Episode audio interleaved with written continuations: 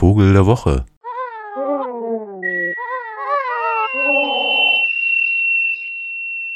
Ja, und guten Tag. Also unser Vogel der Woche, das muss ich jetzt gestehen, folgt wieder mal der Sammlerlogik, dass alles, was selten ist, auch gut ist.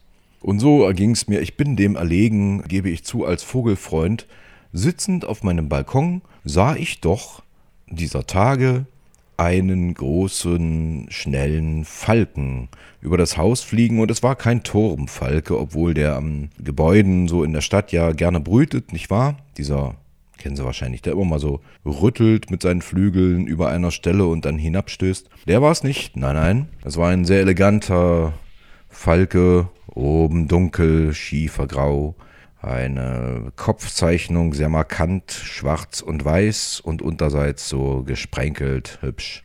Ein insgesamt fast so ein Mauerse Mauersegler ähnliches Flugbild, aber eben natürlich viel größer. Und trotzdem auch sehr fix. Der Baumfalke ist der Vogel der Woche, weil er, also den ich da gesehen habe, zu ungefähr, man schätzt, 2000 in Gesamtdeutschland gehört. Also vielleicht 3000. Ja.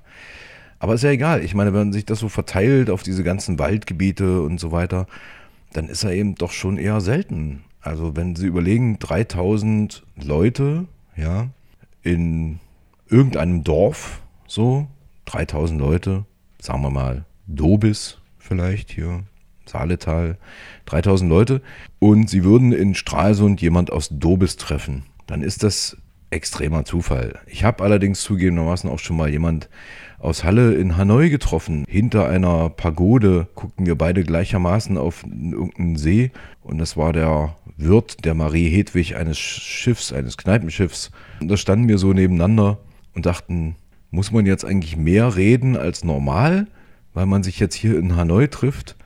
Wahrscheinlich. Und dann wird es jetzt auch immer mal gerne wieder aufgewärmt, aber eigentlich ist es totaler Quatsch, weil.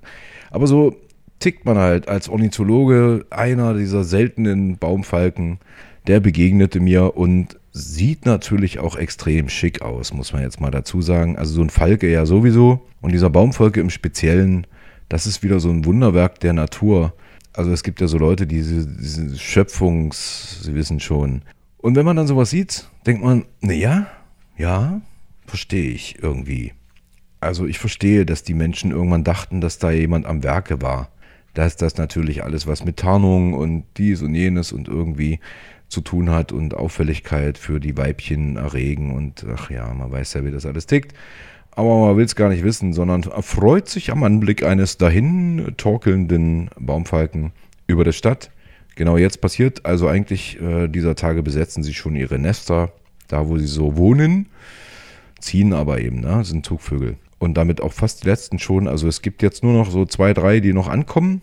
Und dann ist auch Schluss. Dann sind sie alle da. Der Pirol kommt noch. Können Sie mal darauf achten. Schwarz und Gelb. Ja, das war es eigentlich schon fast. Der Rest ist da, nur so ein paar Tropenviecher noch, ne? Bienenfresser kommen dieser Tage. Ähm, ja, ansonsten der Vogel der Woche, der Baumfalke. Übrigens äh, habe ich den mal so richtig häufig gesehen. Äh, da lebt er ganz anders als hier, gar nicht so versteckt in äh, Kiefernwäldern irgendwo in unberührter Natur, sondern richtig schön in Stadtnähe und jagt da auch querbeet durch die stalinistischen Bauten von Kasan, nämlich der Hauptstadt von Tatarstan an der Wolga. Da äh, reicht die Tiger so mit so einem Ausläufer ran und da fühlen sie sich offenbar total wohl in den großen, ausgedehnten Parks, die noch in sozialistischen Zeiten angelegt wurden und jagen durch die Stadt und äh, sind dann auch richtig laut und präsent.